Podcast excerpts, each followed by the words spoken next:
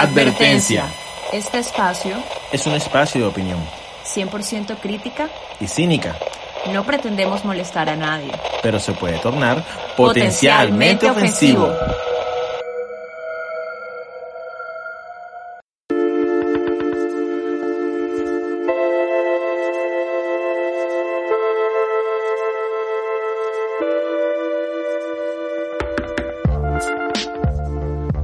Hola amigos, Eh, buenos días, buenas tardes, buenas noches. Cualquier día de encierro que sea este, si estás ahí afuera escuchándonos y estás aburrido, espero que encuentres entretenido este episodio. El día de hoy me encuentro con mi querido amigo Juan. Hola, hola amigos de Potencialmente Ofensivo. Eh, los saludo aquí eh, en este encierro eh, voluntario, entre comillas. Eh, pues, como dice Nicky, si, si estás eh, ahí escuchándonos, espero que este episodio que vas a escuchar a continuación te sirva de algo y espero por tu bien y el bien del mundo y el bien del país y el bien de tu ciudad estés cumpliendo dentro de tu casita. Por favor. Y dentro de tus posibilidades. Sí, también, eso. Bueno, hoy, el episodio de hoy trata sobre absolutamente nada, porque es una bitácora cotidiana de encierro voluntario. Básicamente vamos a hablar de cómo estamos sobrellevando la cuarentena. Porque yo pensé que iba a ser fácil. No soy una persona que salga mucho, no pero sí salgo unas dos veces al mes. Y yo debo admitir que ya se me están acabando las opciones y la imaginación. Y yo creo que más de uno está igual que yo. ¿Cómo lo estás Es sobrellevando, Juan? Pues bueno, tú sabes que yo eh, lo que salía era, salía porque tú me sacabas básicamente. Yo. Cuando era más joven sí pues salía más, pero ya ahora como me fue haciendo más adulto y eso no, no soy mucho de salir, soy más de estar en casa. Eh, sin embargo, sí debo decir que hay ciertas rutinas que extraño. Eh, la ida al trabajo, por más que sea, eh, da una visibilidad a todo y uno distrae la vista mirando carros o lo que sea. Pero no, no me está pegando tan mal en el sentido de estar encerrado. Más es la preocupación que tengo por la situación que está viviendo el mundo como tal actualmente. Sí, Y, da un poquito ajá, de ansiedad. Sí, digamos que yo no, no debería preocuparme porque digamos que yo no tengo pues poder para solucionar nada de esto, ni mucho menos, pero sin embargo mi ansiedad no me deja, y ya, Y de todos modos, que pues tú sientes que eres una de las poblaciones eh, vulnerables a las que más afecta el virus. O sea, yo pienso mucho en eso todos los Sí, días. Yo, ay, mi amigo Juan ah, sufre de diabetes y este virus no es nada amable con la gente que sufre de diabetes. Y quiero que te cuides sí, mucho y que no te pase nada. sí, diabético e hipertenso, entonces digamos que, eh, digamos que El factor de riesgo. pues yo leo lo que pasa con las personas, el leo, o sea, siempre, tra- porque, a ver, para nadie es un secreto toda la mierda que anda regada por notas de voz, Hmm. eh, vi- videos que dicen de eh, co- conspiraciones, de armas chinas, lo que sea. Bueno, crea lo que quiera creer, yo siempre voy a la fuente científica, a la fuente confiable. Y lo, lo que he leído, pues no, no, o sea, no da, no da buen, no, no, no me da coraje, o sea, no me da como aliento porque, eh, pues, hay, hay personas que están saludables, que, que hacen ejercicio, que están en su prime time y las enfermedades, y la enfermedad los ha vuelto nada, que, que sienten que se van a. Y hay personas que no les da síntomas, hay personas que les da y como andan caminando en la vida como si nada. Y pues ah, yo, yo eh, desde que volví, desde que este- empezó el encierro, dije, bueno, otra vez al ejercicio, otra vez a, los hábitos alimenticios buenos para estar lo mejor preparado posible para cuando me dé, porque ese es un virus nuevo que eventualmente a todos nos debe dar. Exacto. La idea es no congestionar los sistemas hospitalarios. Bueno, vamos a hablar de cosas más positivas, porque la verdad es que ya me estoy deprimiendo. Sí, sí, por favor, sí. Entonces, este, como esto es una bitácora cotidiana, yo voy a contar pequeñas anécdotas que viví antes y durante y qué estoy haciendo en esta cuarentena y cómo me distraigo. Bueno, debo confesar que antes de que iniciara todo como tal, propiamente dicha la declaración de emergencia por el presidente, eh, yo pues ya estábamos cumpliendo aquí eh, con Camilo, Camilo, entre paréntesis, es mi novio y vivo con él. Estábamos ya cumpliendo la orden de Claudia López, la alcaldesa de Bogotá, pues del encierro. Eh, mucha gente en Bogotá se fue de puente y después estaban apurados porque no los iban a dejar entrar. esa gente regando el virus en los pueblos, ¿eh? Bueno, imagínate, antes de que, perdona que te interrumpa un poco, este, escuché, tú sabes que yo escucho el podcast de Joe Rogan Ajá. y él contó ayer una anécdota que creo que fue en Boston. Eh, hubo personas que también fueron a sus casas a las afueras de la ciudad y cuando volvieron se encontraron con que la gente había puesto eh, bloqueos en los caminos para no dejarlos entrar y les decían, bueno, a hacer su cuarentena por allá, no vengan a traer el virus acá y tal. Y yo, esto se está saliendo de control. Sí, ya, ya, ya, ya aparecen las barricadas que uno veía en The Walking Dead. Este, bueno, mira, mira lo que me pasó. Fue muy loco. Sentí, oh my God, no puedo creer que voy a compararlo con esta película tan mala. ¿Tú, ¿Tú te acuerdas de una película que se llamaba The Happening? Ey, Ey, eso, ey, yo pensé en lo mismo en estos días, Nicky, te lo juro, yo decía, no, va, the happening is happening, decía yo. bueno, a mí me da mucha risa esa película, primero que todo, gente, o sea, si están muy aburridos, véanla, pero es malísima, o sea, esa película es muy mala y, de ahí salen muchos memes también, internacionalmente es famoso. Eh, ¿Cómo es que se llama? El protagonista es Matt Damon, ¿no? Y esta Zoe de Chanel. Este, yo sentí el día previo a la declaración de encierro de la alcaldesa, ojo, no era la del presidente, una ansiedad en estar afuera. yo, yo tuve que ir a no, no, me acuerdo, fui a comprar unas cosas, ya, fui a comprar unas cosas y, y no fui lejos porque iba caminando, no, no, era, no tenía que coger transporte público ni nada pero yo solo veía a la gente tocándose las caras, donde ponían las manos. Y a mí me dio risa un tipo, me dio mucha risa porque me pareció ridículo. El man todo ya cubierto. En ese momento que te estoy diciendo que fue antes de que la alcaldesa soltara su decreto local, la gente no la veías ni con tapabocas ni con guantes, ya normal, la veías normal. Pero este man como que él ya estaba en su paranoia y el man tenía guantes y tapabocas. Eso no fue lo que me dio risa. Lo que me da risa es que el man compra un cigarrillo en la calle. Y yo en mi mente, oye, careverga, ¡qué bunda! Sorry, se me salió lo costeño, pero es que yo en mi mente como que, qué desperdicio. O sea, tienes guantes, tienes tapabocas, pero compras un cigarrillo en la calle donde la gente acá que vende cigarrillos sueltos pone la caja así para que tú seas el que seleccionas el cigarrillo y probablemente siempre hay uno que manosea uno o dos cigarrillos antes de escoger el que le parece que se va a fumar. Entonces el man hace eso para nada, cómprate una puta caja de cigarrillos sellada, no hiciste nada. Entonces yo como que, ¿what? Entonces yo ese día salí, me sentí en The Happening, sentía que había un enemigo invisible que yo no podía ver y que me estaba causando mucha ansiedad. Ya, yo solo quería terminar mis compras y volver a mi casa. Y eso hice y llegué y me lavé compulsivamente las manos. Y yo le comenté a Camilo, marica, me dio mucha ansiedad salir. Qué, estúpido, pero me dio muchísima ansiedad salir.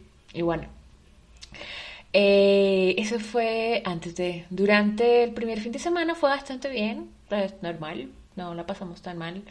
Eh, todo fue bastante solo por acá. Es más, de enfrente de donde vivimos nosotros hay un restaurante de comida santandereana. La comida es muy, muy rica. y está cerrado desde la declaratoria de, de, encierro de la alcaldesa. Ellos no han vuelto a abrir desde entonces. Y yo también pienso mucho en, bueno, sí, hay personas de otros países que nos están escuchando, pero yo creo que esto es algo que es un común denominador en Latinoamérica, el empleo informal. O sea... Claro, es súper altísimo aquí. Aquí, aquí es extremadamente altísimo.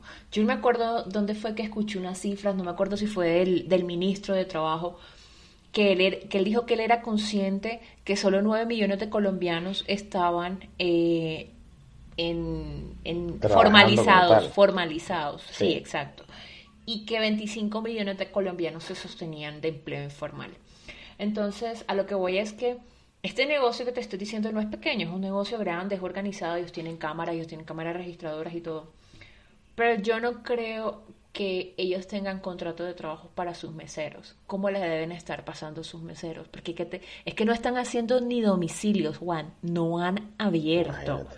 No, y, es, es un restaurante grande, o sea, no tiene 10 mesitas, no tiene, tiene como 20 mesas, es grande, grande y eso todo el día está moviendo gente. Y es raro también, yo le dije a Camilo hoy como que me hace como falta ver la gente allá entrando y saliendo del restaurante. y no sé, y, y ahora está pasando algo muy loco Todas las noches a esta hora llora un gatico y yo me desespero porque quiero saber dónde está y por qué está llorando. Yo me desespero y el gato también se desespera y entonces nos desesperamos los dos y Camilo se echa a reír y me dice que sale a buscarlo. Yo le dije, pero es que no lo veo por ahí. Y el gato llora como tres horas, aunque hoy no ha llorado, pero ya lleva como tres días haciendo eso. Y, y entonces te fijas que el encierro hace que uno se, no sé, eh, te vuelva toda su atención en, en nimiedades, en cosas que de pronto probablemente antes no hubieras notado y ahora son como relevantes, aunque eso no es tan malo, de pronto a veces también uno aprecia ciertas otras cosas que, que antes no. Que antes no y que pues en el afán de un vivir de ritmo de trabajo pues te pierdes o, o las dejas de lado. Eh, por lo menos también nos, nos cambiamos de apartamento. Eh, sigue siendo en el mismo edificio, pero nos deja ver mejor un patio que hay trasero, es un montecito, no hay nada ahí construido y eso está súper verde y súper bonito ahí y el gato le encanta verse, montarse y ver y yo me quedo con el gato viendo ahí el monte. Una vez vi una rata y ella estaba fascinada, vi una rata. Sí, es cierto, es cierto. ¡Wow! ¡Y una rata! Oye, tienen tremendas de huevos en la rata, ¿eh? No sé, no sé si te pasa también, por lo menos yo le he cogido como, como un gustico a organizar las cosas. Ah, sí. Siento que, siento que me, que soy más productivo cuando organizo cosas, no sé por qué. A mí siempre me ha gustado organizar y si eso... Yo también, pero siempre, siempre lo vi como una tarea siempre lo vi como una, o sea, yo cogí organizada, pero nunca me tuve como a, sea, se siente, no se siente nada mal, se siente bien organizado porque...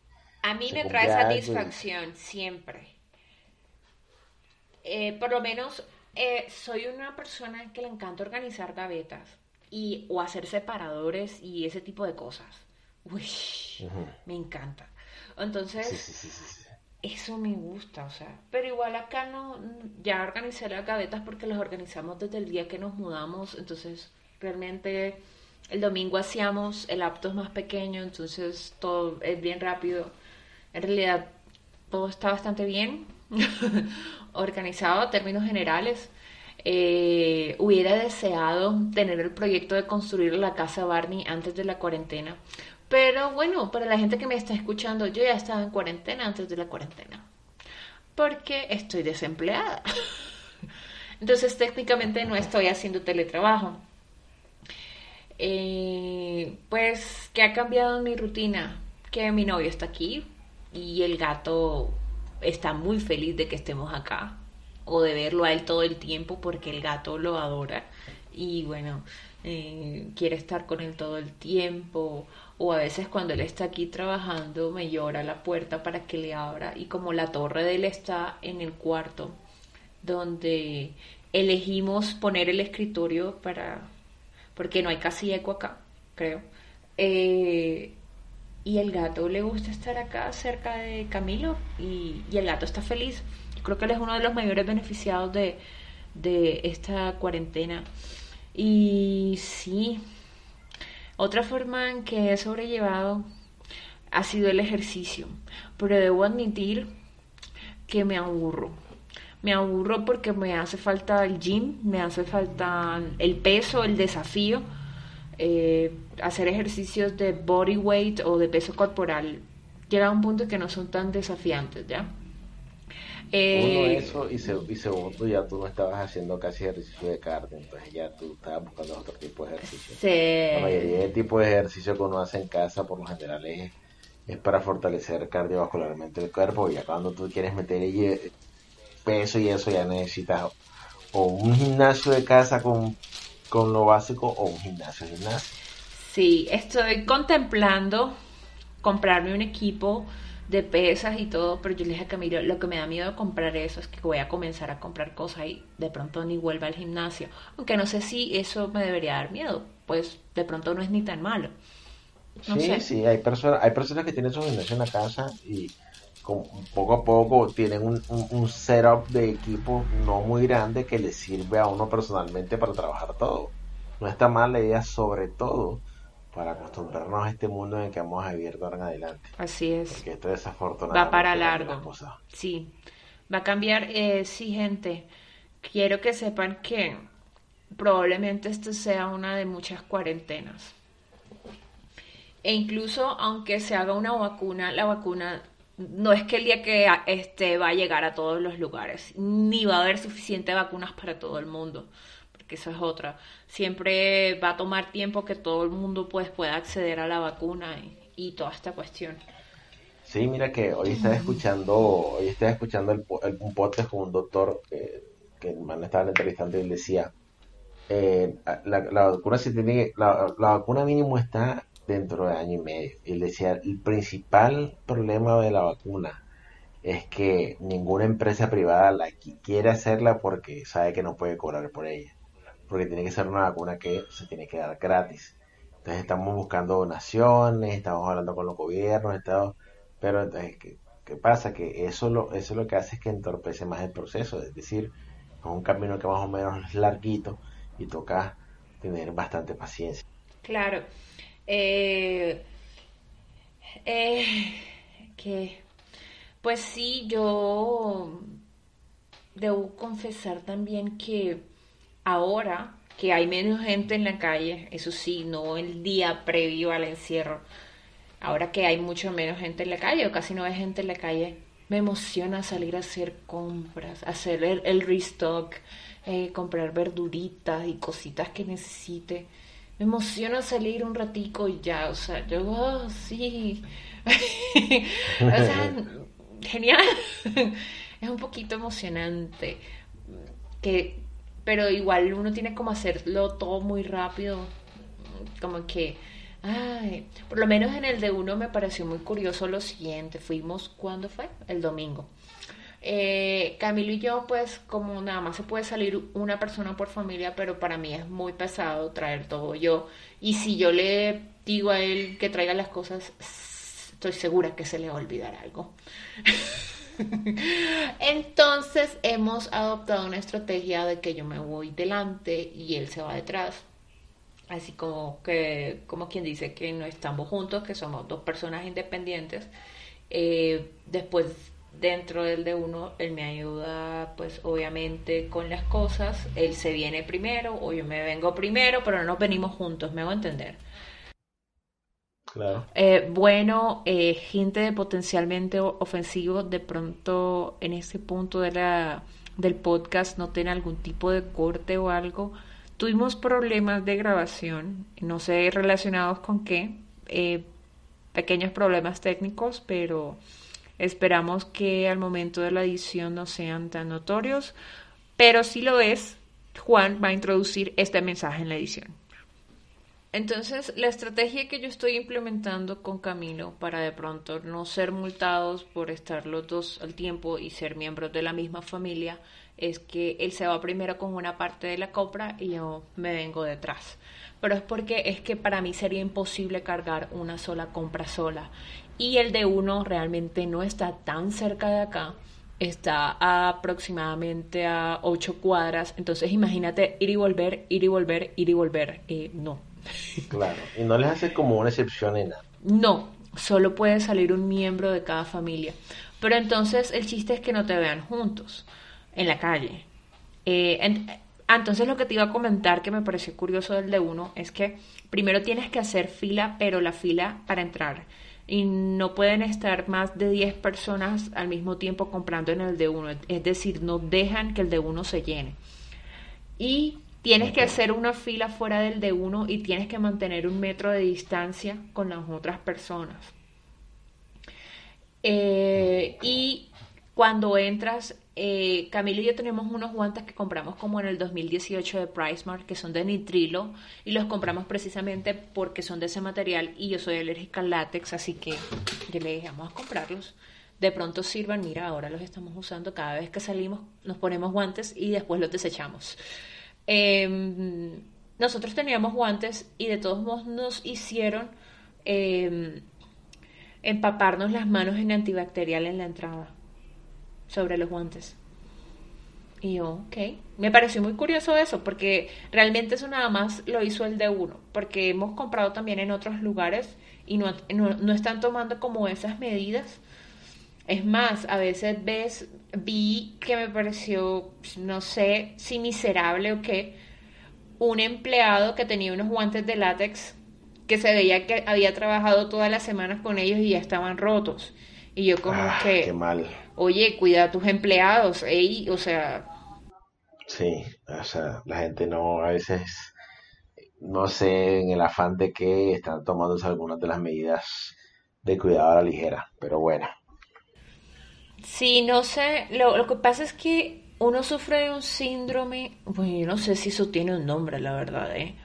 Así que aquí voy a describir el síndrome, según yo, el síndrome no sé si la palabra correcta es síndrome. momento. Y es que no es algo físico. Em, mm, mm, mm. Estoy buscando, no se me desesperen, un síndrome es un conjunto de síndromes característicos de una enfermedad. O, oh, oh, esta me gusta más, conjunto de fenómenos que caracterizan una situación determinada. Entonces, quedémonos con esa. y a lo que voy es que el síndrome del que hablo es ese en el que tú crees que a ti no te van a pasar las cosas. Ese síndrome, ese es el síndrome que tienen todos los pelados hasta que tienen 25 años.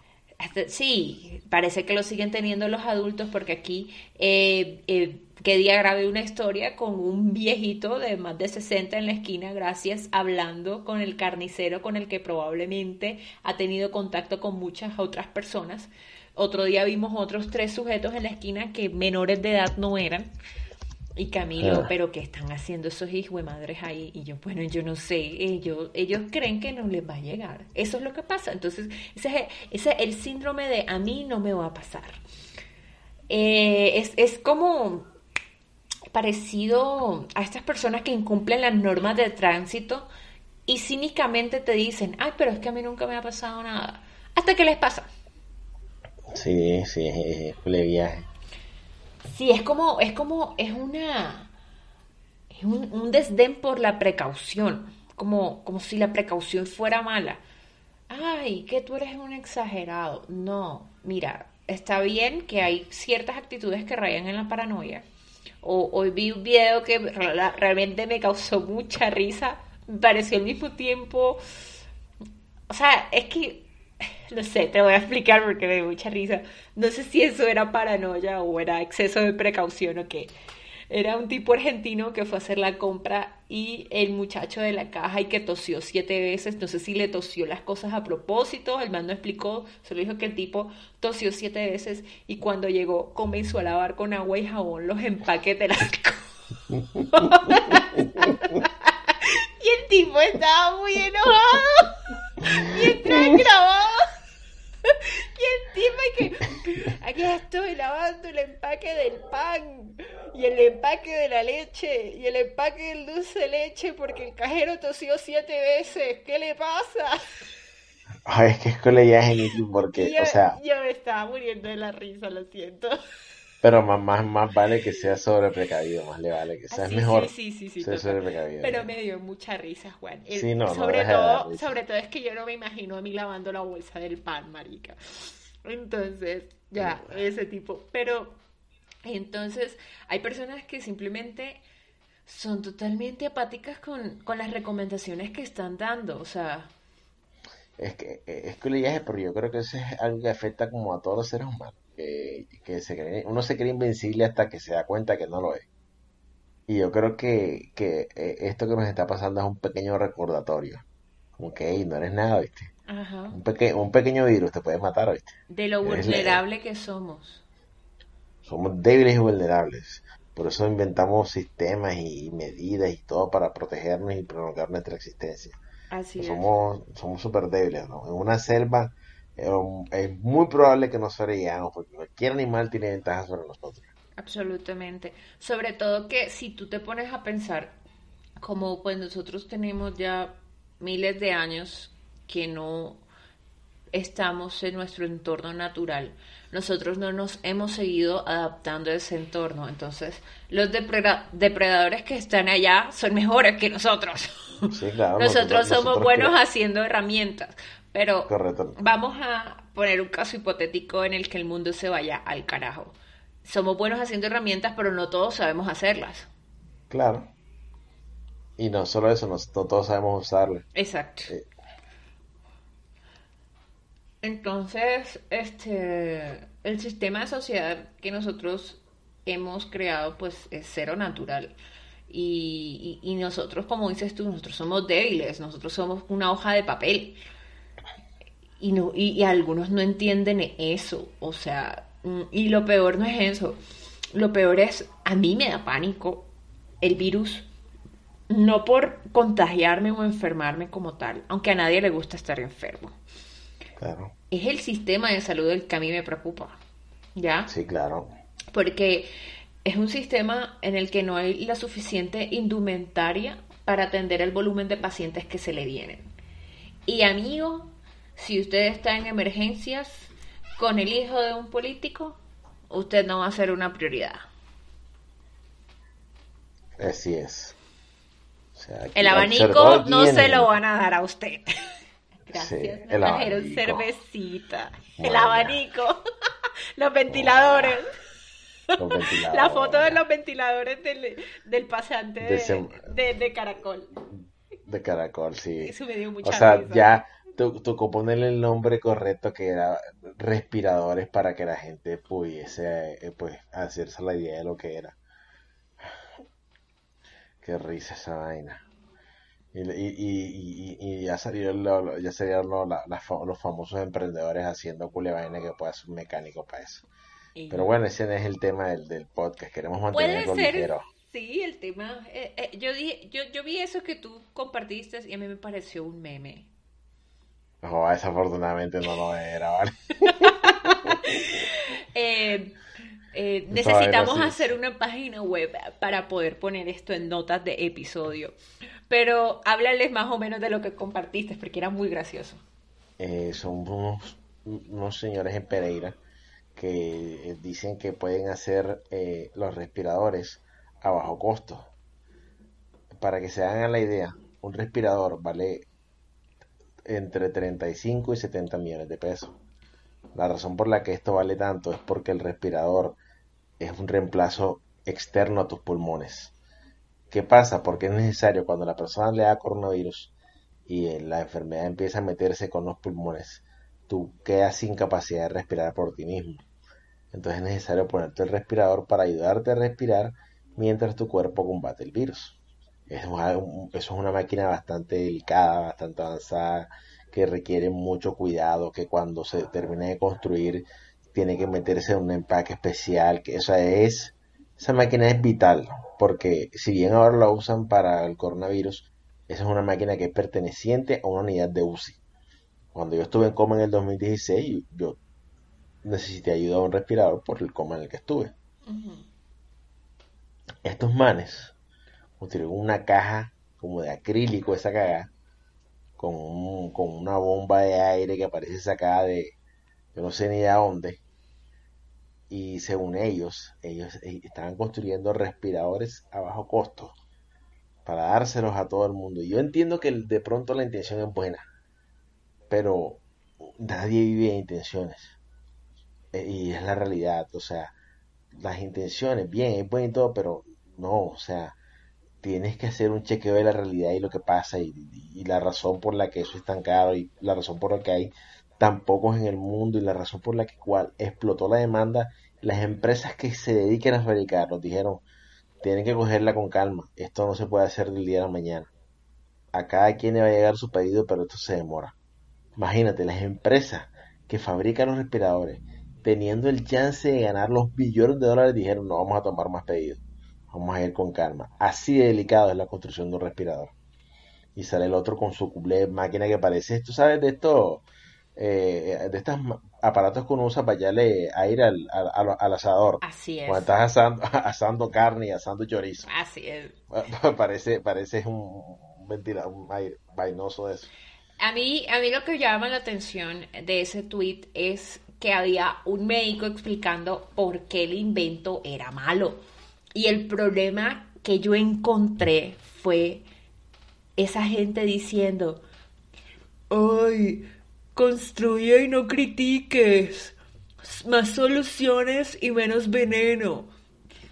Y esa gente, necesito que la metan en un incinerador con los uribistas. Marica, mira, yo te voy a decir algo.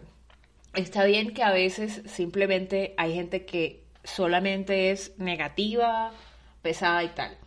Pero hay personas que con esta argumentación quieren destruir cualquier tipo de crítica como si toda la crítica fuera mala. A veces las cosas no son perfectas y alguien tiene que señalarlo. O sea, es como eh, para nadie es un secreto que el gobierno es caca. Decir que el gobierno es caca no es ser negativo, es señalar lo que es obvio y evidente. Oh, más soluciones, no critiques, deja la negatividad. No, y lo, peor, lo Construye, no destruye. Seguro vende Herbalife, marica. lo peor del cuento es que la persona que está pues, criticando eso es una persona que sabe, dueño de una clínica, es una persona que, que tiene años, que es cardiólogo, que, que tiene experiencia, que sabe de medicina, está diciendo, hey, esto, tu intención pues no lo haga, porque esto yo lo uso es para echarle aire a cuando esté asando chorizos un fin de semana, ya. Pero ajá, tú sabes que e, esta cuestión que, que tiene a veces, no sé si es solamente aquí en Colombia o en toda Latinoamérica, de, de, de yo creo que solamente aquí en Colombia, de que de, nos creemos como que con un trabajo duro, que, que la humildad y esas cuestiones, y ese, ese conjuntico de cosas que son muy de aquí. No sé si sabes a lo que me refiero. Sí, claro que sé a lo que te refieres. Pero los podcasters saben a lo que te refieres. Mm, eh, posiblemente. Los colombianos. Los colombianos solamente. Y es esta cuestión que tenemos que, como que, el que colombiano es echado para adelante, quiere decir que es emprendedor. Que es recursivo, que es, creativo en las dificultades. Que es autosuficiente y esa ideita que nos han vendido que, ah, que de forma local y con, y con materia prima criolla podemos resolverlo todo. Porque ese siempre ha sido el cuentico que nos venden a nosotros. Y no, no, no es así. Eh, hay gente que a día de hoy todavía piensa que Batarroyo sí hizo una vacuna contra la malaria. Hay gente que lo defiende todavía, sin saber que lo que hizo fue robarle plata y todavía lo hace al Estado por muchos, muchos años. Hay gente que dice que esta María Luisa Calle nunca se dopó, cuando sí se dopó, se lo probaron y le quitaron la medalla. y está comprobadísimo con todas las pruebas y contrapruebas que le hicieron. Y sin embargo, la gente aquí piensa que no, que eso no es así, porque es que es el colombiano el que le tienen la malita y todo, pero oh my god, ya nos desviamos bastante del tema. ya, ya, ya. Ya, ya comencé yo la xenofobia con mis compatriotas. bueno, ya. Eh, en fin. Este, bueno, otra, pues una nota muy interesante y que me parece un poquito más loable, más, eso sí, me pareció más chévere, es que un ingeniero industrial construyó una máquina de desinfección a las afueras de... Él la construyó y la están usando en un hospital en Santa Marta, una clínica, perdón. Eso sí está bien. Porque el tipo usa un químico que es comprobado que mata cosas. O sea, es un químico que no afecta a la ropa, que no afecta a tu piel y no, no mancha. Entonces tú te metes a la cabina, te rocía el químico y, fuera. Eh, sobre todo para, más que todo para el personal de salud. Eso me pareció chévere no se ve rústico, así como es una cámara de desinfección rápida. Y yo, mmm, eso está interesante. Ojalá pues lo adopten en todos lados. Oye, ahora que digo personal médico, que la gente sí se está volviendo hijo de puta con los médicos. Sí. Oh my God, yo he quedado eh, asombrada. Eh, lo, que pasa es lo siguiente, y es ya tú puedes actuar de una, o puedes pretender que eres algo o actuar de una forma pero ante la verdadera crisis es cuando salen tus verdaderos colores, es cuando sale cómo te comportas.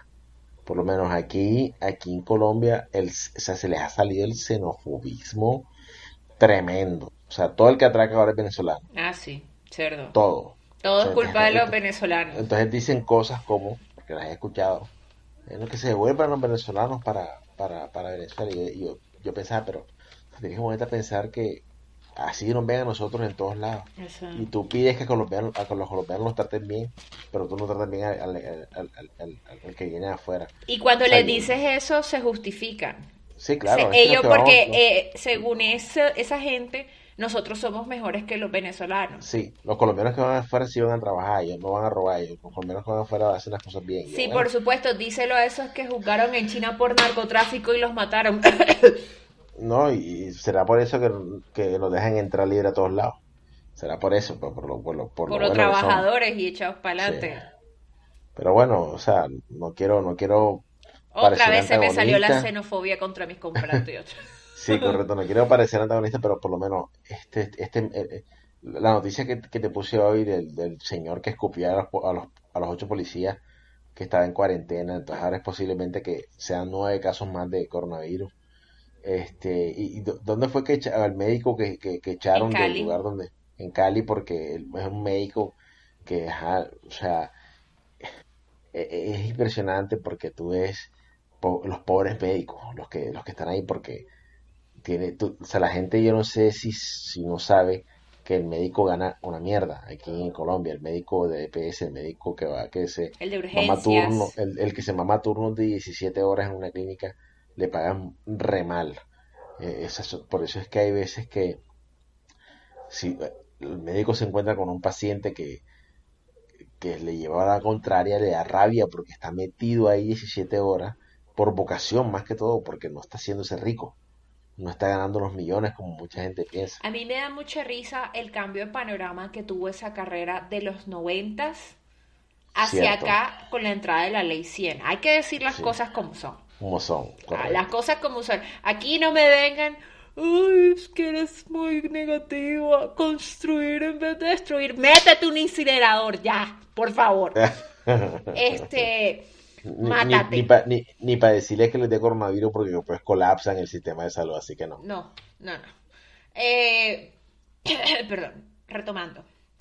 Antes de la ley 100, ser médico era una carrera que segurito, segurito te iba a dar plata, segurito, segurito te iba a dar un tremendo estatus social y un nivel de vida muy bueno. Eso era seguro. Tú no veías a los médicos cogiendo bus, tú no veías, o sea, los médicos tenían, y el que estudiaba medicina tenía dinero. Sigue siendo, curiosamente, una carrera muy, muy costosa, que eso es lo que me llama la atención de que la carrera sea asequible, no es asequible. Sigue siendo una de las carreras, si no es la más costosa que hay. Sí, claro. Eh, pero ahora, por culpa de la ley 100, por culpa de cómo está estructurado el sistema de salud, esa gente es explotadísima, es impresionante. Amigo, una vez me atendió un médico de la, pues, de la EPS y yo le pregunté, porque el man se veía muy mal geniado. Y ya me había atendido dos veces y ninguna de las dos veces realmente me gustó cómo me atendieron. Debo decir las cosas como son. Pero no me puse como en plan, ah, este maldito médico me atiende mal y tal, no sé qué. Yo le pregunté por curiosidad, oye, una pregunta, ¿tú cuánto ganas? Me dijo, yo tengo un básico de un millón cien mil pesos, pero es prestación de servicios y me dan dos mil pesos por cada paciente. Y yo en mi mente dije, marica, por eso este man no se demora conmigo ni diez minutos. Sí, yo. El man está desesperado cogiendo pacientes todos los días para poder tener un sueldo digno a final de mes, que ni siquiera es un contrato eh, laboral, es puta prestación de servicios, que ese es uno de los peores contratos, o sea, es que no, no es uno de los peores contratos que existen, es como lo usan los empresarios aquí en Colombia que es diferente. Lo es, es, ese, ese contrato es, no es más que para mí un grillete. Yo, yo veo un grillete en ese contrato. eso es una forma de esclavitud moderna. Porque tú prescindes de pagar eh, la seguridad social de tu empleado, porque él tiene que ser el responsable, y le pagas lo que quieras, pero de todos modos le exiges como si fuera tu empleado, tu subalterno. Es, o sea, es, uno de los peores figuras. Es que tengo que, tendría que entrar a, a, explicar muchas pequeñeces, pero básicamente para mí es un instrumento de esclavitud moderna. Entonces, ¿qué pasa? Que muchos médicos en Colombia están en esta figura de contratación. Ellos no son empleados de las clínicas ni de los hospitales en los que están trabajando. Y como hay también muchos médicos, muchos médicos porque hay bastantes universidades en, Colombia y la gente se endeuda para estudiar porque es la realidad. Y también hay cierta percepción sobre ciertas carreras eh, que la gente sigue pensando que te van a traer el mismo estatus, el mismo respeto y que te y como diría yo y la misma estabilidad económica. Y una de esas se sigue pensando que es medicina y derecho eh, sí, ya, ya, ya el, mundo ha cambiado bastante en ese sentido. Exacto. Pero hay padres que todavía piensan eso y como presionan a los hijos y se endeudan para que los hijos sean médicos, para que estudien eso y tal. Pero no, es una cosa estudiar que entre otras cosas es una carrera, y lo sé porque tengo una prima médico, eh, que no te deja trabajar. Tienen unos horarios de estudios que fácilmente en la mañana tienen clases, otra vez y después en la tarde. O sea, no, no, no hay chance de estudiar ya. No hay perdón de trabajar, no hay ni bajo ninguna circunstancia. Tienes que estar totalmente entregado a la carrera, sí. Y es carísimo. Sí, es carísimo. Y ellos salen y no ganan nada. Entonces, encontrar noticias como que gente que está echando un médico de un conjunto porque tienen miedo a contagiarse, me indigna. Me, no, sé, no sé ni qué me da. Ojalá se enfermen y tengan que ir a la clínica donde está ese médico que echaron. Ah, y él los atienda bonito, que no, que no es lo mismo, y él los atienda bonito. Lo peor de, todo esto es que, que los doctores son los que más están en riesgo de enfermarse. Imagínate que se enferme el doctor, que es quien está luchando por tu vida. La gente no... Ah, bueno, eh, algo que ha también acentuado el coronavirus aparte de...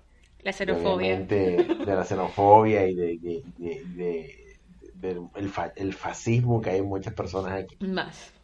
Ha también acentuado lo frágil que es nuestro estilo de vida. Sí. O sea, como todo se derrumba y tú te das cuenta de que muchas cosas no son esenciales. No solo eso, también ha sacado a relucir eh, lo mal que está todo. Sí, claro. Yo no he dejado de pensar ni un segundo en las personas que son vendedores ambulantes. Los que viven del día a día. Los que viven del día a día. Me parece que ellos deben ser... Mira, el domingo creo que fue, había un señor vendiendo eucalipto. Eh, pasó vendiendo eucalipto seco, eucalipto verde y tal. A mí me dio mucho pesar porque un señor llegó y le compró. Yo escuché en Bogotá eh, los ruidos se escuchan fácilmente porque acá no hay abanicos, no hay como, o sea, como no hay abanicos, hay casi que cero ruido en el ambiente. Y ahora con la cuarentena que no hay carros circulando y eso, aún más. O sea, alguien estaba hablando allá abajo, yo vivo en un segundo piso y yo escucho toda la conversación. Sí, total. El señor llegó a alguien y le, le no le compró, le, le, le dio como, le dio plata y le dijo, mi amigo, cuídese y tal. Y le dijo, sí, señor, yo entiendo, yo quisiera no salir, pero yo qué le digo a mis niñitos. Fue lo que le contestó. A mí esa vaina me dio muchísimo dolor. Probablemente es a un sujeto al que no va a llegar las super ayudas del gobierno, porque esa es otra. A pesar de todo, el colombiano no deja de ser arribista. Y las ayudas nunca llegan a quienes la necesitan. A quien la necesita, sí, claro. Es verdad. Y bueno. Eh, eh, Amigo, pregunta seria o pregunta seria. Una pregunta virtual, una del día. ¿Usted cree que la donación de Sarmiento Ángulo es donación o devolución? Tú puedes creer el montón de gente defendiendo al tipo y endiosándolo por la, entre comillas, donación. Ah, es, yo, yo tengo esta, yo tengo esta, esta, esta hipótesis con eso. Yo, obviamente, pues, Leo nació miserable para toda la plata que se me hace gana. Y es un man que es una evolución porque el man es uno de los que más plata le saca al país. En todos los contratos de construcción grandes, puentes, edificios, carreteras, está el tipo, gente, si no lo sabe, sépalo. Y, y, y algo que no saben de la con contratación en Colombia es que eso de las coimas y todo el rollo de Odebrecht, eso es en toda la, la contratación este, a nivel nacional. Para que a ti te den el contrato, tú tienes que dar una tajada. ¿Y tú crees que Sarmiento Angulo, que obviamente que le dan contratos y que probablemente tiene que dar tajada a políticos, no va a robar? Claro, ¿no? Y entonces pilla lo siguiente. Eh, ajá, ¿cuánto fue que dan 80 mil millones de pesos? Sí. Eso es más que todo un alivio fiscal, más que otra cosa. Pero aquí está, aquí viene y ajá, o sea, esto sonará, pero ese man no tiene obligación con el país. No. Independientemente de lo que sea, que sí que nos roba, que sí que le dan los contratos a él, eso es por culpa de nuestro querido gobierno, el cual 10 millones de personas ayudaron a elegir. No quiero meterme con políticos, pero es eso, ya, o sea, el sistema está mal porque elegimos mal, elegimos a quienes siguen enriqueciendo a los mismos y el van a hacer una donación y hay full gente que se lo aplaude porque hay gente que se lo aplaude. Yo no, o sea, que se te coma verga el viejo hijo puta ese, que se muera. Pero es en lo que estamos. El deber ser de todo esto es que cuando el coronavirus sale aquí, el gobierno inmediatamente, como mi queridísimo Justin Trudeau de Canadá, Bello él saliera hablando y dijera, hey, vamos a hacer esto, vamos a hacer esto, esto es lo que vamos a hacer, este es el alivio fiscal para estos sectores, este es el alivio de salud para estos otros sectores, los más abandonados estos, aquellos vendedores ambulantes, vamos a, vamos a intentar censarlos, vamos a hablar con ellos, porque entre otras cosas, si el censo aquí fuese un censo que sirviera, ya tuviesen identificada a la gente que en verdad necesita la ayuda. No tuviesen que andar, que regístrate aquí, que regístrate allá, nada. Si el DANE fuese una entidad más preparada, ya todo eso se tuviese en base de datos. Yo no creo que al DANE le falte preparación. Lo que pasa es que el DANE siempre ha sido la herramienta de simulación de datos del gobierno. Ya, o sea, ¿cómo te explico? El DANE tiene personal serio que trabaja allí. No, yo no lo niego. Sino que el gobierno le pide unas cosas al DANE o unas cifras que se tienen que ver de cierta forma porque todos los gobiernos siempre quieren quedar bien. Entonces, el DANE podría hacer su trabajo de dar las cifras como son, pero acaba en el DANE. Por lo menos, este, eh, el, último censo que hubo fue virtual, creo.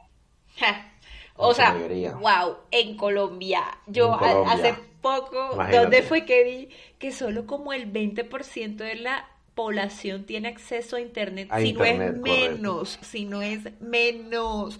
Entonces, ¿cómo haces un censo por internet? Bueno, o sea, no era obligatoriamente por internet. Si tú, si tú hacías por internet el censo, cuando venían a tu casa, tú dabas el código y No te preguntaban nada porque con el código ya, obviamente el que no tiene acceso sí le preguntaban todo. La oportunidad para mentir también, ¿no? Correcto, obvio. Este, y pues como te digo, o sea, eh, no, eh, no, el, el coronavirus lo que hizo es que lo que es malo lo está haciendo ver malo, como es. Como es, Por lo menos el tweet que puso nuestra amiga Majo, que dice que aquellos que defienden el gobierno, los, o sea, los que no son ni ricos, los que viven del Mejamé, los estratos 4 y 5, que 4 3 y 4 y 5. Y algunos del 5. Que, defienden al gobierno de capa y espada y ahora se dan cuenta que están en el aire y están pidiendo ayuda. Es como que, ay, yo, yo bueno, pero tú debías elegir. Necesito que el banco me congele las cuentas. Ay, porque vivo de tarjetazos. Incluso vi, vi, vi, vi, una, una cuenta que un tweet que una pera puso como ustedes sufriendo por el coronavirus y yo viajando en este lugar, pasándola deliciosa y no sé qué, y, como que criticando a aquellos que pedían cosas gratuitas de parte del gobierno y ponen el otro tweet de ella misma diciendo, ay, yo soy freelancer, no me sale trabajo, necesito que me ayuden, que no sé qué, y yo como que, pero, o sea, me quedo sin palabras y, quisiera seguir, pero nos vamos a una tangente muy larga. Sí. Bueno, entonces, cambiando de tema, eh, ¿te cambias la pijamas todos los días? sí, imagino. No, y, eh, eh, primero que todo me baño temprano, porque como estoy trabajando desde casa, tengo el computador acá y todo. Me levanto, me baño temprano y todo. Porque siento que que no se hace tan rutinario no quedarse sucio tres días de seguido y hace como el cuarto día. Porque como entre otras cosas no estás saliendo, no estás haciendo, pues entre comillas no sería tan necesario, pero con el calor que hace aquí en la costa siempre es necesario bañarse dos, tres, cuatro, cinco veces al día. Eh, me lavo las manos bastante. Mm, aunque no sería necesario en mi parte, porque pues, pero igual cada vez que salgo bastante al patio a coger sol, a coger vitamina D. Eh, y hago estiramiento bastante y ahora estoy empezando a ejercitarme. Eh, la situación está pegando duro a mi ansiedad, más duro de lo que pensé. Al momento es que me acuesto en la cama y me quedo mirando el techo, me intento dormir y me levanto con ataques de pánico a los 5 minutos.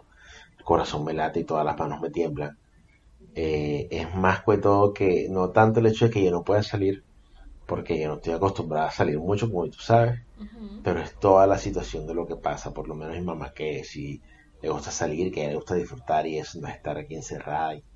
Yo veo lo que les pasa a ellos y eso me produce ansiedad. No sé si me explico. Claro. Y pues, ajá, eh, intentando lidiar con esta nueva realidad del mundo, lo cierto es que este, esta situación en la que nos pone este, este coronavirus, este nuevo SARS, es, es algo que ya se venía advirtiendo porque no es la primera pandemia que nos ataca. En, los últimos, en la última década creo que hemos tenido como tres pandemias. Yo recuerdo la del H1N1. Estuvo la del H1N1, estuvo la del SARS del 2014 estuvo la de la, el, Ebola que fue primero en, Nigeria y luego fue en, la República de Congo. Lo que pasa es que hay algo que ha sucedido que lo escuché en un podcast que les recomiendo mucho también, que se llama Presunto Podcast, y es cómo se ha percibido esta pandemia y por qué ha sido como tan importante, mm, incluso de pronto más que las que mencionaste. Porque esas otras que pasaron se veían como un problema de tercer mundo. Ah, una enfermedad por allá en ese paisucho que está súper subdesarrollado, pero esta pandemia ha tocado grandes economías. Claro, ¿no? Se ha sentido que- la globalidad de esta pandemia, se ha sentido. Entonces ya no es un problema del tercer mundo, ya es una pandemia. Claro, y, y por lo menos la, la pandemia, eh, digamos que el ébola es una enfermedad con la cual la humanidad ya haya lidiado. Entonces ya hay protocolos, ya se sabe cómo se actúa y se creó una vacuna y bueno, bien, o sea, se, se contuvo. Pero eh, yo estoy, eh, estaba escuchando full expertos y full ge- gente que conoce y todo, y dice como que "Ey, el virus todavía no lo conocemos completamente. Cada día aprendemos una cosa nueva.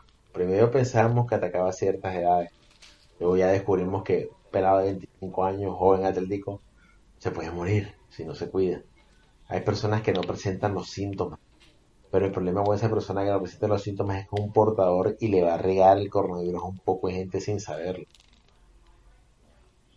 Entonces es, es, es cuento que eso también me llena un poco de ansiedad porque pues tú sabes que yo estoy en, en- yo tengo mis factores de riesgo, Claro. yo estoy en población vulnerable con respecto al virus y eso. Entonces digamos que por lo menos me alivia trabajar desde casa porque no tengo que estar saliendo, no tengo que, que estar haciendo nada y entonces como que bueno, trabajo, mis cosas de aquí, me ando, me comunico desde aquí. Pero ajá, no deja de ser tiempos pesados, o son tiempos pesados honestamente y, ajá. Es un cambio Eh, también obligatorio de rutina y de pronto a, veces las cosas cuando se sienten como una obligación, que no es algo que se da orgánicamente, afecta mucho. Porque ¿Sabes? no es por nada, si uno, uno tiene sus costumbres y sus hábitos y de pronto se detienen o cambian abruptamente y no vas a ser el mismo o no vas a Sí, claro. reaccionar como Igual, muy felizmente ante la situación. Y lo y bueno, no sé, yo siento que chévere de todos modos por las personas que tienen la oportunidad de quedarse en sus casas. Sí, claro. Eh, Por lo menos yo, eh, hasta cierto punto, uno, uno debe, debe admitir que es un poco privilegiado. Así es. Y por lo menos yo, ajá, yo juego videojuegos y con eso es que me distraigo la mayoría del tiempo.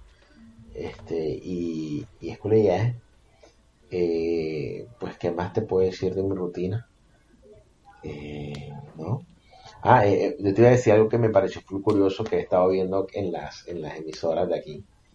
Eh, y es que, primero que todo, la gente llama todos los días a llorar y a quejarse con las emisoras como si las emisoras fuesen a hacer algo. Sí, Ajá, sí, claro. Qué- acá, la ayuda, del, la ayuda del gobierno no me ha llegado eh, y cosas así. Y yo como que, ok. Eh, eh, otra cosa, colombianos llamando a quejarse de Maduro. Y yo como que, ok, está bien. Nuestro país está vuelto a ver que tú estás quejando del presidente de otro país, bien. Este, y otra cosa bastante interesante fue escuchar jingles sobre lavarse las manos. Yo decía, mira a lo que nos ha llevado el coronavirus, algo tan vital que es como lavarte las manos después de tener en contacto con cosas que pueden contaminarte. Hay personas que no lo hacen. Yo tengo compañeros en el trabajo que yo veía que iban al baño conmigo y no se lavaban las manos y nunca más los saludaba de mano.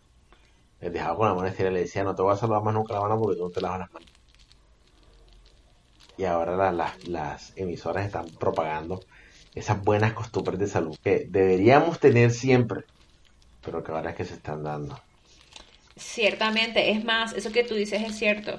Hay un gran número de personas que tienen eh, infecciones intestinales con bacterias relacionadas en las heces fecales y es precisamente por eso, porque alguien que manipula alimentos va al baño y no se las lava bien y bueno, tú terminas ingiriendo ese alimento que fue tocado por esa persona que no se lavó bien las manos.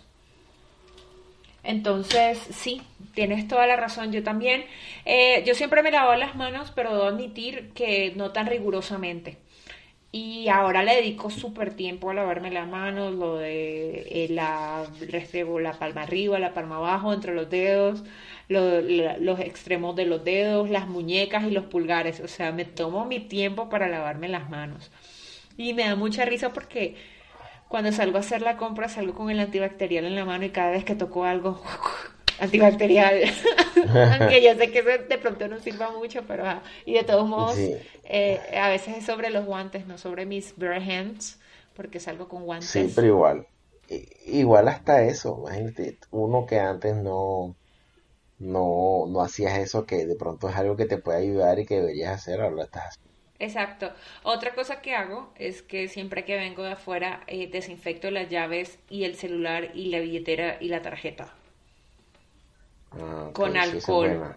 Sí, porque eh, de todos modos son cosas que aunque de pronto no las toqué directamente con mis manos porque estaba usando los guantes, si las tocó alguien más porque alguien me recibió la, la tarjeta las llaves las metí en un picaporte que usan más personas.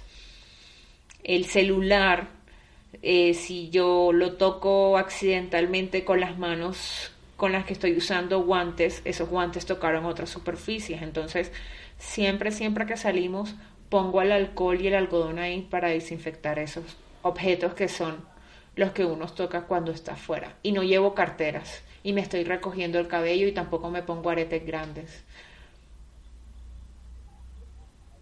Mm, bueno, bueno todo, es cuestión de, de, no cuidarse a lo mejor. Sí, son como, como dices tú, cosas que de pronto...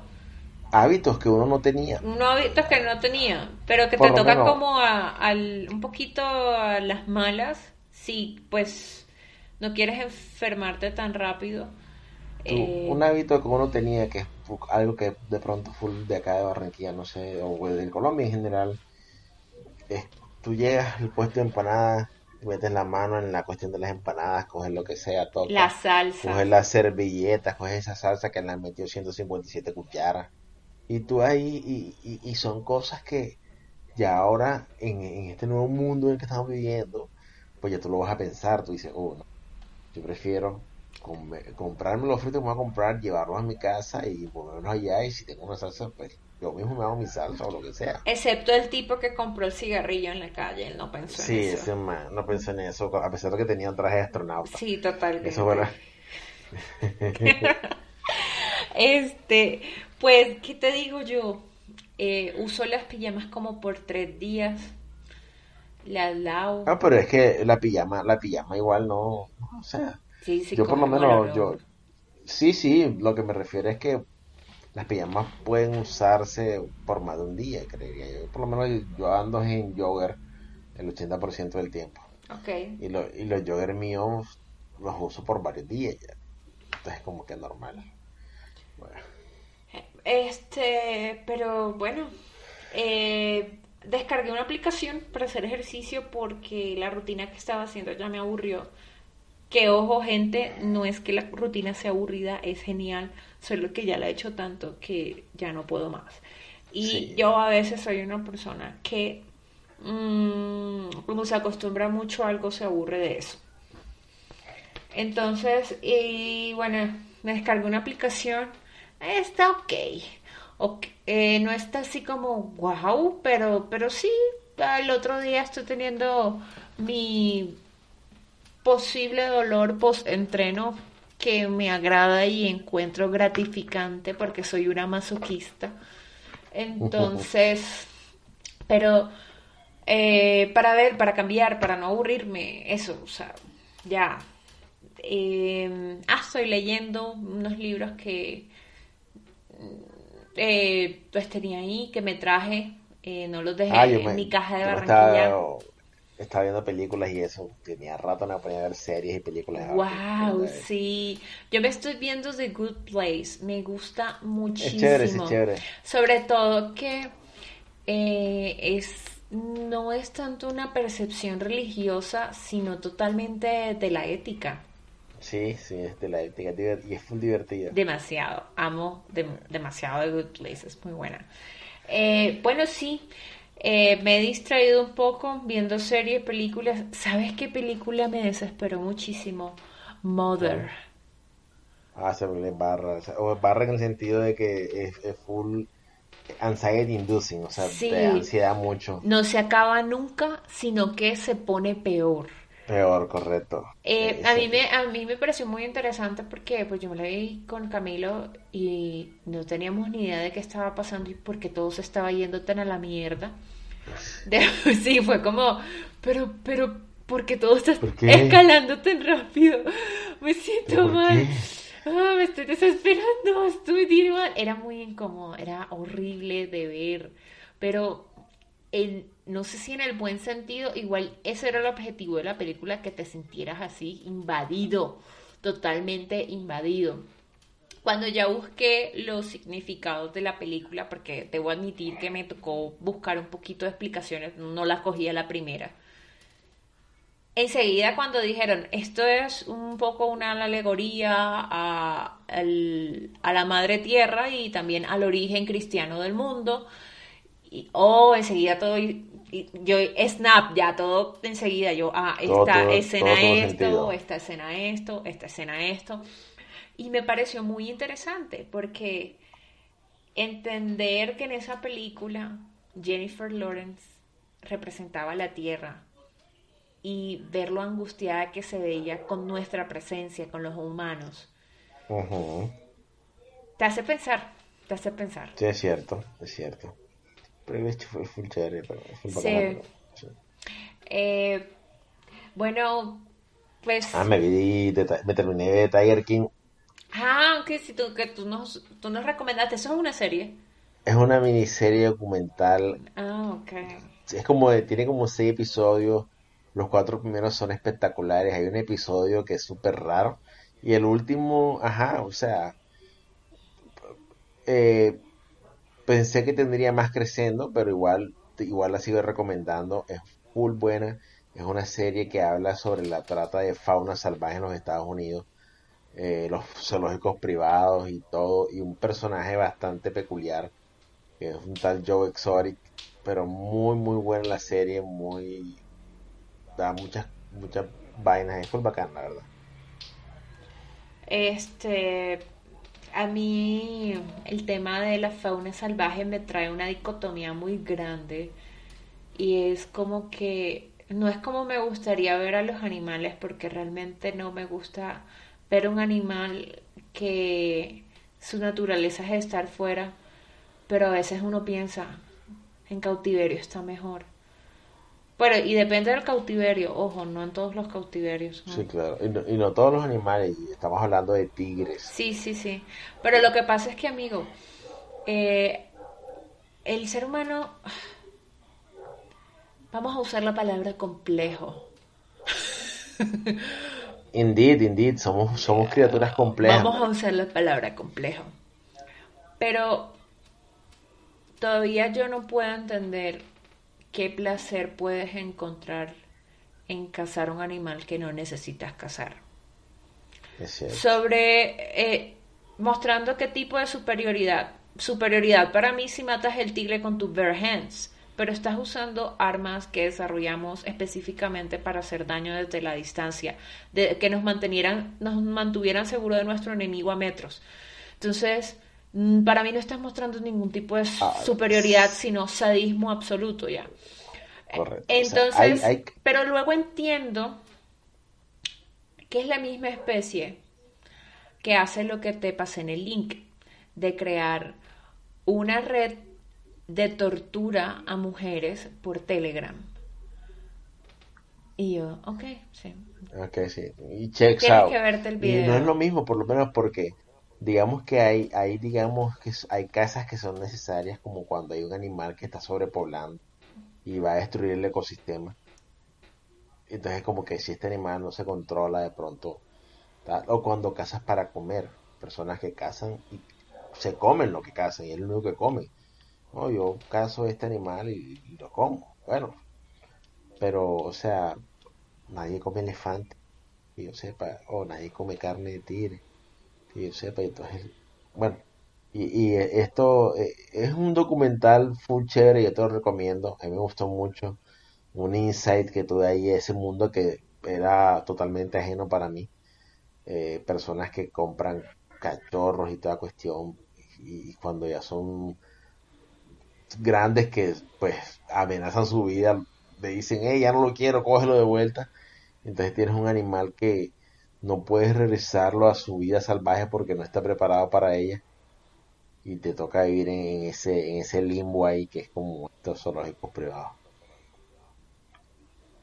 Qué loco. Full chévere. Bueno, eh, gente, si han sí, llegado hasta pues acá, eso. espero que se hayan entretenido. Full chévere, ¿qué qué?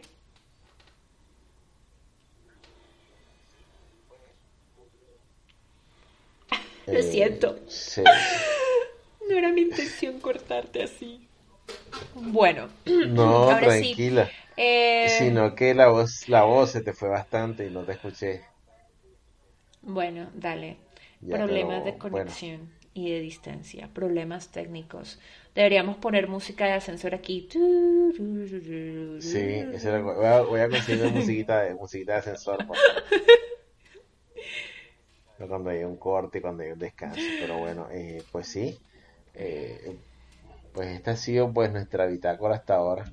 Eh, acostumbrarnos a este nuevo estilo de vida Sí. y, y a ver qué, qué- qué cambios trae permanentes en, en el mundo este nuevo, esta pandemia. Ojalá Eh, eh, que siendo- también nos ayude a hacer introspección de todos los sistemas, de cómo funcionan todos los sistemas. Y... Tú y yo sabemos que eso no va a pasar. No, Así que- déjame pensar en la utopía. Quería hacer una conclusión filosófica, bonita, esperanzadora para la Ah, gente en el encierro, porque hay que construir y no destruir. No, pero eh, eso es lo que uno espera, o sea, uno espera que, que las cosas cambien para bien. Eso es lo que un- la misma moneda le demuestra a uno una y otra vez y otra vez que, que no. Si después de dos guerras mundiales en las cuales nos matábamos entre nosotros mismos, las cosas no cambiaron. Los sistemas son injustos porque los humanos lo somos. Punto. Así es. Y ya. Así es, definitivamente. Y bueno, creo que ha sido todo. Disculpen, este, este episodio suponía que era un episodio alegre, pero se, se manejó de la forma mejor posible, teniendo en cuenta nuestra situación actual. Eh, cuídense mucho, respeten el distanciamiento social, respeten la cuarentena, cuídense, cuiden a sus familiares. No somos infinitos, no somos invencibles, somos débiles como un pan mojado. Así es. Y bueno, gente, eh, cuiden mucho a los miembros más vulnerables de su familia. Yo sé que la gente que es mayor, pero bastante mayor, suele ser terca. Y por alguna razón estas son las personas que a veces suelen pensar que son las más fuertes. Eh, no sé, no tienen un sentido de mortalidad sobre su existencia. Pero recuérdenle que en las estadísticas los más afectados han sido las personas mayores. Y ya, cuídense mucho ustedes también, tomen las precauciones necesarias. Eh, si pueden quedarse en casa, quédense. Algo que también les recomiendo es que si hay algún pequeño emprendimiento cerca de donde viven, apóyenlo. Nosotros no estamos comprando, el, el de uno es lo más como más cadena que estamos comprando, pero realmente por lo menos las verduras las compramos en un lugar pequeñito que vende sus verduras, por cierto, súper bonitas, súper frescas, todavía está llenitas de tierra. Este, y no sé, si pueden colaborarle a alguien que esté vendedor ambulante, háganlo, que esas personas no quieren estar afuera porque quieren, sino porque les toca. Eso. Sí, sin duda alguna. Y bueno, espero que se hayan entretenido lo suficiente. Eh, espero que sigan sobrellevando su eh, encierro voluntario. Eh, que todo marche bien para ustedes, que sigan teniendo el empleo que les permite permanecer en casa. Cuiden a su familia, cuídense ustedes. No está de más de recordarles que hagan ejercicio, no tienen que hacer ejercicio todos los días, hagan ejercicio tres veces, hagan algo. Ey, un curso, cursera, doméstica, ¿qué otra vaina hay por ahí? Hagan cursos de Excel. Eh, eh, oh, sí, mándame uno, por favor, mándame un curso de Excel. Eh, incluso esos cursos del SENA que... Ah, Coursera. sí, los cursos en línea, ¿no? Sí, sí, sí, sí. Pues sí, ¿por qué no? O sea, eh, no son los mejores, pero están ahí y matan el tiempo. Entonces, hago algo que les ayude a ocupar la mente, a no pensar tanto en que están encerrados. Eso. Cocinen también, aprendan a cocinar. He visto muchos tweets de gente que se está quemando la cara y el cuerpo porque no saben hacer una mierda. ¿Cómo es posible? ¿Cómo es puto posible? Me dio mucha risa. Hoy me mostró Camilo un hilo de gente que subía todo lo que les había pasado intentando cocinar. Un tipo cocinó un huevo partiendo el huevo y echándolo al agua. No joda. Y, y, y yo sé que hay una técnica que se llama escalfar huevo, pero yo sé que él no estaba escalfando un huevo, porque entre otras, el huevo se le pegó en el fondo. Y el bueno, agua no estaba lo suficiente caliente no, para obviamente que no. enseguida. Ey, gente que se ha cortado y eso. Cógenla suave, aprendan a usar las cosas. A veces dependemos mucho de otras personas para hacer pequeñas tareas domésticas. Y como hoy compartí un meme, yo aprendí a cocinar, que un tipo le, le dice como a una tipa, no sé si era una tipa, eh, X a, un, a otro sujeto, eh, oh, qué guapa, ya cocinas, ya te puedes casar. Y ella le responde, no, idiota, yo aprendí a cocinar para sobrevivir, no para alimentar a un inútil. Entonces, gente, no sean ese inútil. Qué pena que no sepan ni fritar un huevito. Qué horror. No, no, por favor, busquen un curso en YouTube de cocina si no saben hacer nada. Así es, imagínate. Porque entre otras lo cosas, básico. sí, entre otras cosas yo no aconsejaría estar pidiendo domicilios. Sí, no, no todo el tiempo ni para todo. Exacto. No porque... No, no, no. O sea, no me malentiendan. Hay gente que vive, tiene su restaurante, toda esta cuestión chévere. Pero primero que eso no es bueno para el bolsillo. Estar pidiendo comida. Sí, primero que todo. Segundo que tampoco es bueno para la salud. Eh, y tercero, te, te expones. Te expones de todos modos Principalmente, principalmente. a la cadena de contagio. Entonces, aprendan a cocinar. Es lo que toca. Bueno, eh, no siendo más, ¿algo más que agregar? No, creo que esto ha sido todo. Creo que toca más que todo, pues muchachos, cuidarse. Acostumbrarnos a lo que se viene y prepararnos, mucha paciencia. Eh, y pues, ajá. Eh, somos la, la generación que puede salvar al mundo quedándose en casa. No irnos a matar los unos con los otros, así que pues la tenemos relativamente sencilla. ¿no? Esto, esto va a cambiar el mundo como tal, pero ajá. Piénsalo Demostrar. de esta manera. Antes no, no hacías nada para que las cosas mejoraran. Ahora hacer nada hará que las cosas mejoren. Básicamente. Amén. Bueno, muchachos, hasta luego, que pasen buenas tardes, buenas noches, buenos días donde estén y que nos vemos prontamente. Bye.